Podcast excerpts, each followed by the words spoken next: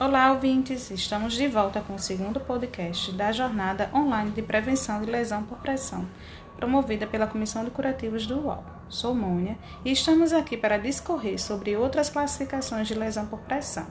Para tanto, vamos chamar Mariana, que vai nos esclarecer essas e outras denominações de LPP.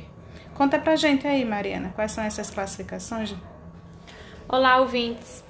A lesão por pressão, além das categorias de 1 a 4, como foram mencionadas no podcast anterior, também são classificadas como lesão em membrana mucosa, lesão por dispositivo médico, lesão por pressão não classificável, lesão por pressão tissular profunda e lesão terminal de Kennedy. Então, Mariana, além das quatro categorias, temos mais cinco classificações para LPP, isso mesmo, Mônia. E para nos esclarecer melhor, eu vou convidar agora a nossa colega Rosana para definir a lesão em membrana mucosa. Olá, ouvintes! A lesão em membrana mucosa é encontrada quando há histórico de dispositivos médicos no local do dano. Por exemplo, uma sonda vesical de demora que ficou mal fixada e promoveu uma atração maior no local de inserção e resultou numa lesão na região periósteo da uretra de um paciente, pode ser classificada como lesão em membrana mucosa. Rosana, então relata aí para os nossos ouvintes qual a diferença entre a lesão em membrana mucosa e lesão por dispositivo médico? Muito bem lembrado, Mônia. A lesão por dispositivo médico, como o próprio nome já informa, também está relacionada ao uso do dispositivo médico criado e aplicado para fins diagnósticos e terapêuticos. Estas lesões apresentam a forma do dispositivo e podem ser categorizadas utilizando o sistema de classificação de lesões por pressão. Aquele sistema mencionado no podcast anterior, lembra? Categorias de 1 a 4, quando essas lesões ocorrem em tecidos que não são mucosas. Importante lembrar, Rosana, que as lesões em membrana mucosa não podem ser categorizadas por esse sistema de classificação, devido à anatomia do tecido. Bem lembrado, Mariana. A lesão por dispositivo médico pode ser categorizada, já a lesão em membrana mucosa não pode ser categorizada. Muito bem, colegas. Nosso tema está muito interessante. Acredito que nossos ouvintes podem ficar curioso, curiosos Será que eu posso dizer que uma lesão causada pela atração da sonda vesical de demora na mucosa do paciente poderá ser classificada como lesão em membrana mucosa e lesão por dispositivo médico ao mesmo tempo? Isso mesmo, Mônia. Esta lesão não só foi causada por um dispositivo médico, como ocorreu em uma mucosa. Neste caso, poderá ter as duas classificações. Mariana, estamos todos ansiosos, principalmente os nossos ouvintes, para ouvir as outras classificações. Explica, por favor, o que seria uma lesão por pressão não classificável. Claro, Mônia. A lesão por pressão não classificável se caracteriza pela perda da pele em sua espessura total e perda tissular não visível.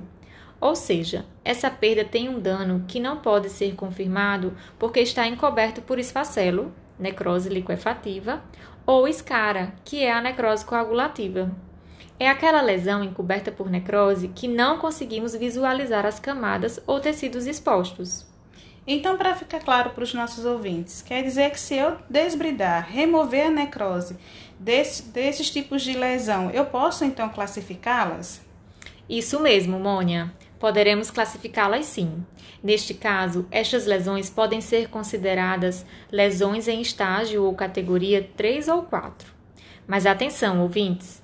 É importante lembrar que escara estável, isto é, com necrose seca, aderente, sem eritema ou flutuação em membro isquêmico ou no calcânio, não deve ser desbridada nem removida. Mariana, e Quanto à lesão por pressão tissular profunda, você poderia esclarecer para os nossos ouvintes a essa terminologia? Vamos lá. A lesão por pressão tissular profunda pode ser observada em pele intacta ou não, com área localizada e persistente, de descoloração vermelha escura, marrom ou púrpura, que não embranquece. Pode ocorrer também a separação epidérmica, que mostra a lesão com leito escurecido ou bolha com exudado sanguinolento. Vale lembrar que a descoloração pode apresentar-se diferente em pessoas com pele de tonalidade mais escura. Isso mesmo, Rosana. Antes das alterações de coloração da pele, é frequente observar também dor e mudança na temperatura local. É importante também lembrar que não podemos categorizar lesões com este aspecto para descrever condições vasculares, traumáticas, neuropáticas ou dermatológicas. A lesão por pressão tissular profunda resulta apenas da pressão intensa e ou prolongada e de cisalhamento na interface osso-músculo. Muito obrigada, colegas, pelos seus esclarecimentos. Agora, com certeza, vamos tirar uma dúvida grande dos nossos ouvintes. Vamos desvendar um nome bastante curioso mencionado no início desse podcast: a lesão terminal de Kennedy. Será que Rosana pode expor para a gente um pouquinho? Bem curioso, né, Mônica, esta terminologia? Mas o nome é autoexplicativo. A lesão terminal de Kennedy indica terminalidade isso mesmo indica o falecimento do maior órgão do corpo humano, a pele. Essa lesão foi observada pela primeira vez por uma enfermeira americana, Karen Lowe Kennedy, e descrita em 1989 na conferência do NEPIAP. Ô oh, Rosana, então diga aí para nós e para os ouvintes como eles podem identificá-la e como essa lesão se apresenta?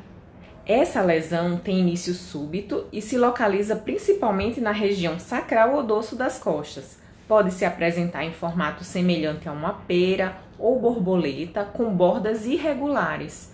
Sua coloração inicia-se com vermelho ou roxo e evolui para amarelo ou preto rapidamente, em horas. Essa lesão foi observada em pacientes com condições graves que foram a óbito em até seis semanas após o aparecimento dessa lesão. Importante lembrar, caros ouvintes, que essa lesão jamais poderá ser desbridada. O que podemos ofertar ao paciente é apenas conforto e manter essa lesão protegida e livre de umidade. Excelente explanação, colegas. Muito obrigada aos ouvintes pela atenção. Espero vocês no próximo podcast, que será o nosso último. Não percam, hein? Vamos discutir as medidas preventivas para a LPP. Até lá!